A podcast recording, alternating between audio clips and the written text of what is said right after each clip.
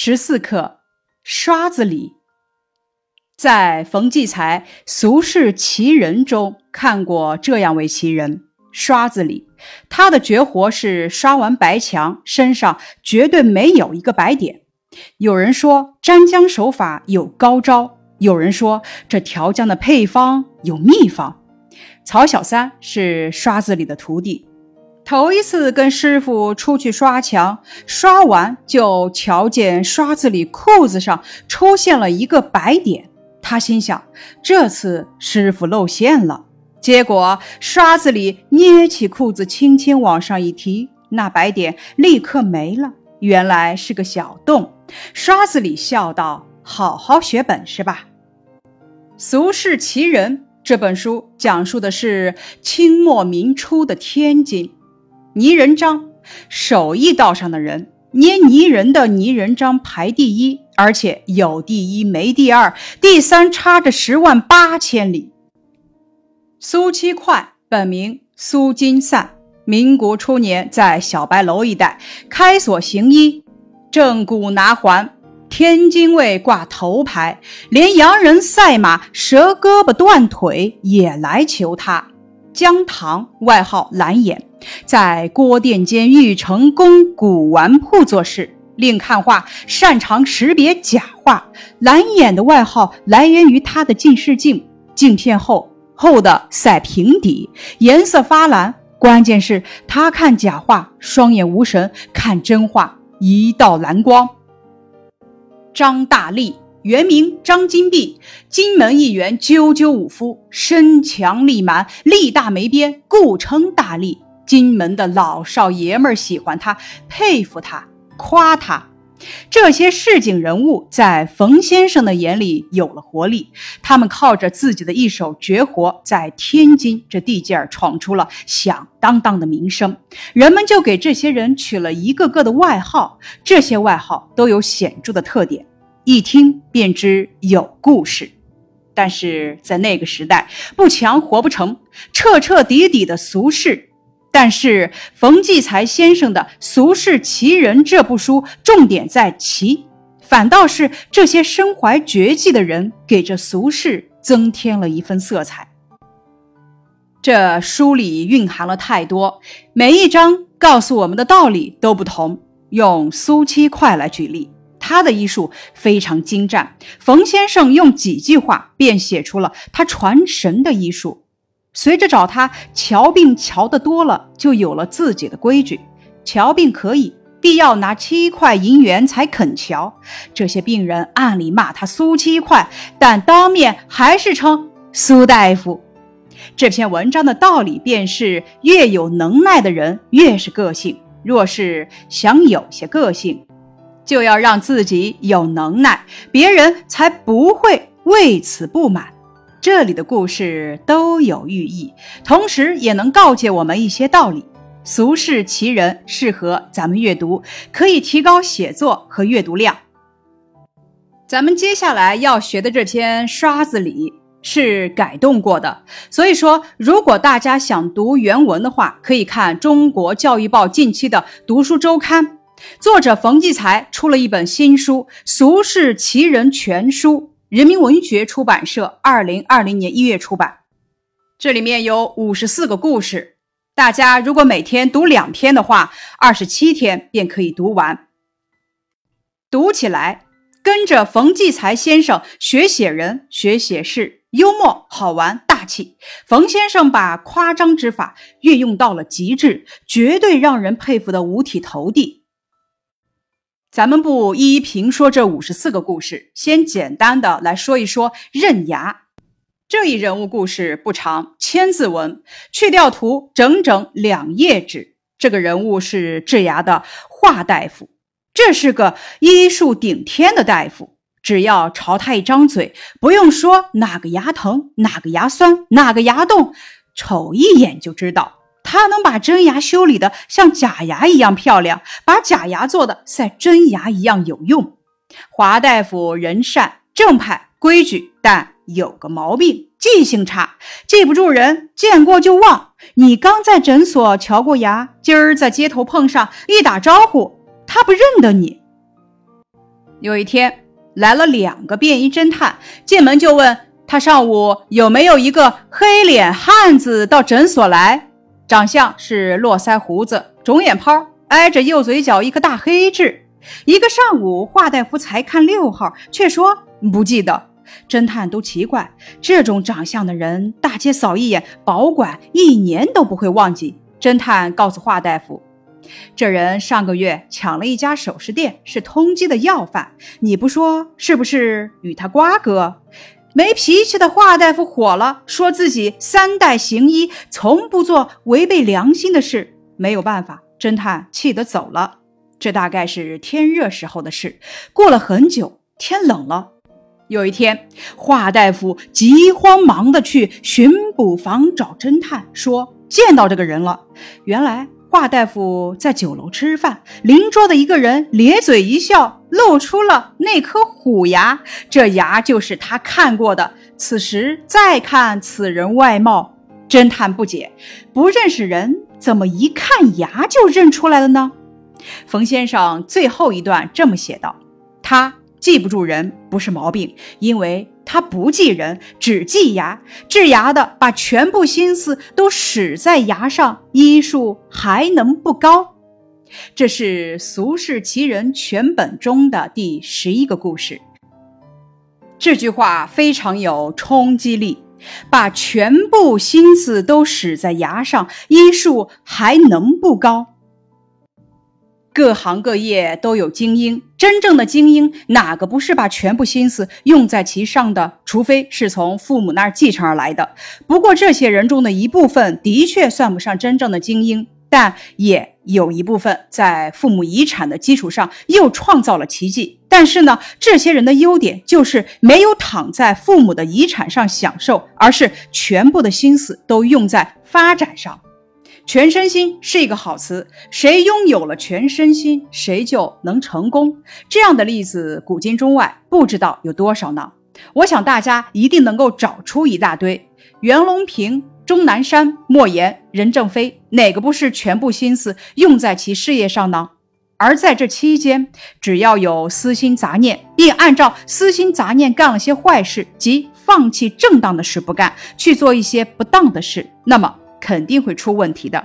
这样的例子，古今中外不知道有多少呢？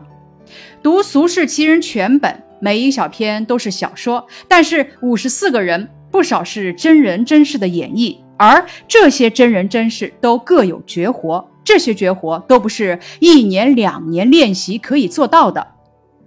再来看作者冯骥才，一九四二年出生于天津。中国当代著名作家和民间艺术工作者，《挑山工》《花脸》等作品曾入选小学语文教科书。主要作品有《雕花烟斗》《神鞭》《俗世奇人》等。《俗世奇人》是冯骥才创作的短篇小说集，各篇文字极精短，半文半白，带有三言两拍笔意。书中所讲之事多以清末民国初天津卫的市井生活为背景。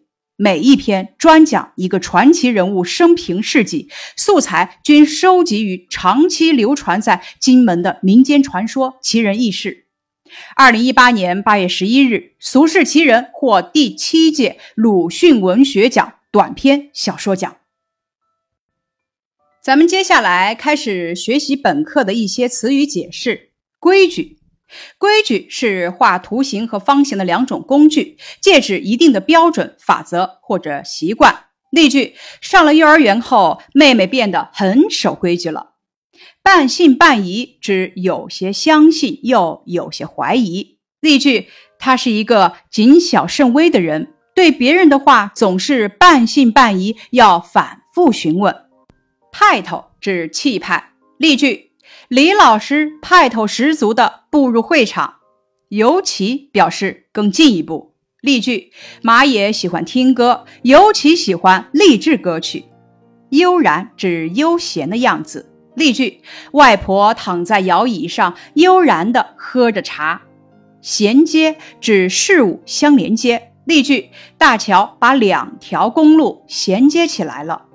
天衣无缝，神话传说。仙女穿的天衣不用针线制作，没有缝儿，形容事物多指诗文、话语等严密，没有一点破绽。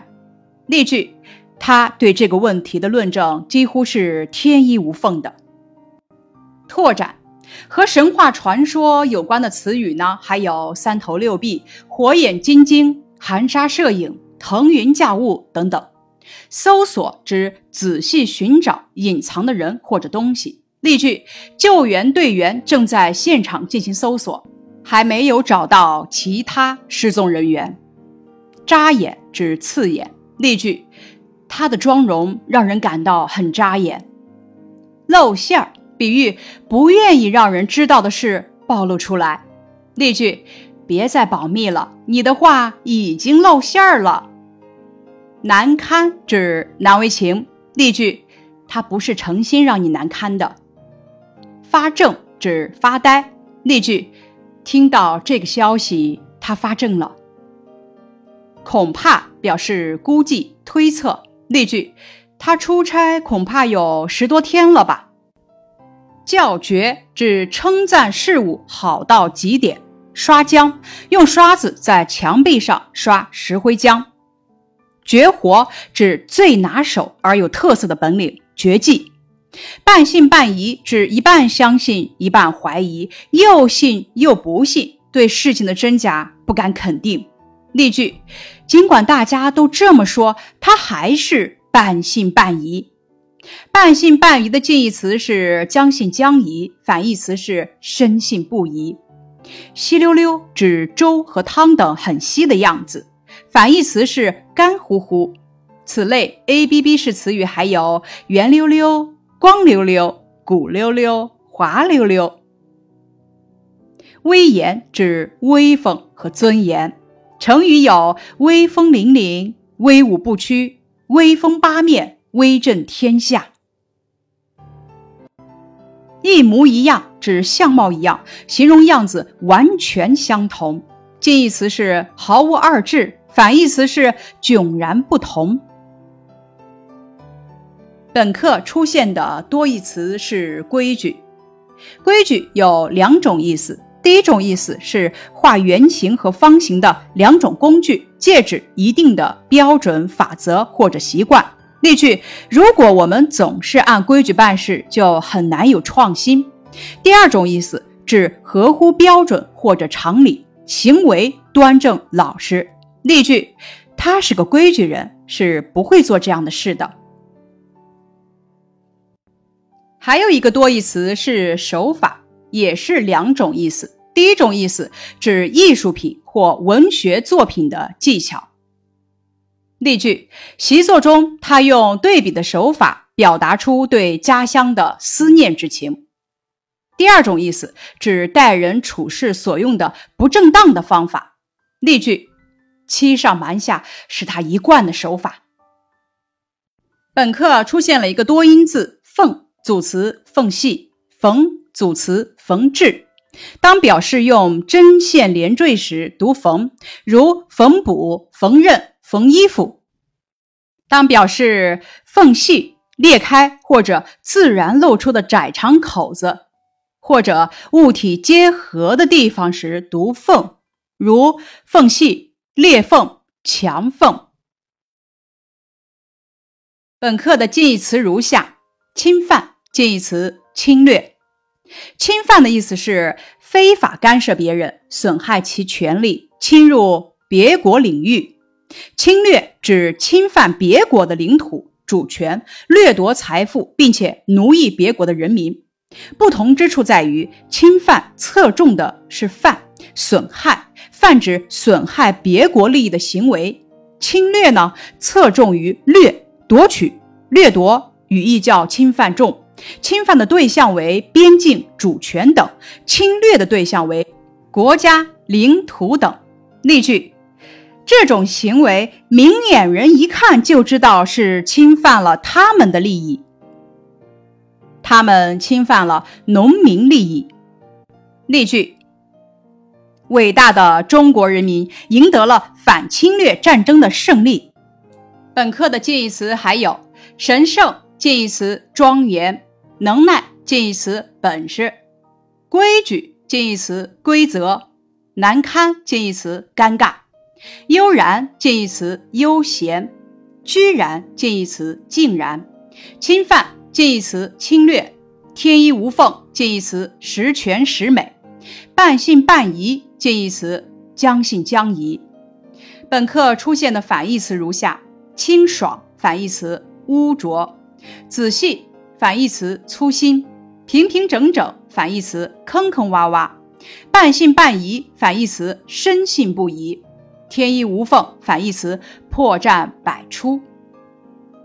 本课的词语拓展含有反义词的“半”，半是成语，半信半疑、半吞半吐、半推半就、半真半假。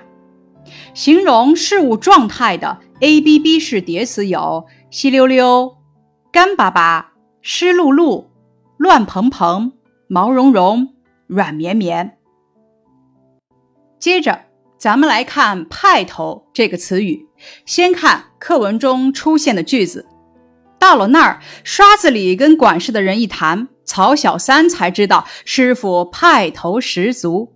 这里的“派头”指的是气派，形象的说明了刷子里的技艺高超，属于褒义词。再来看。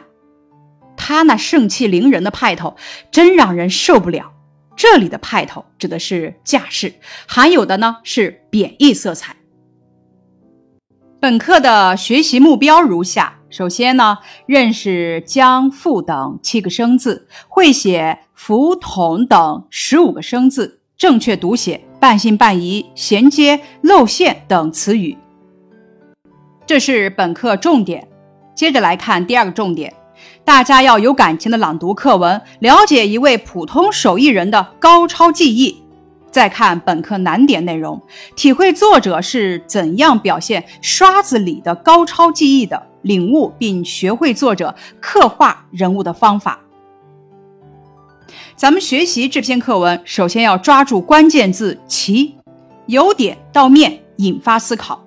接着要抓住“悠然”“天衣无缝”等词语，来体会刷子里粉刷技术的高超。最后要找出描写人物动作、语言、心理活动的语句，反复的朗读，体会从中表现的人物特点。以上是本课的课前预习，感谢你的收听。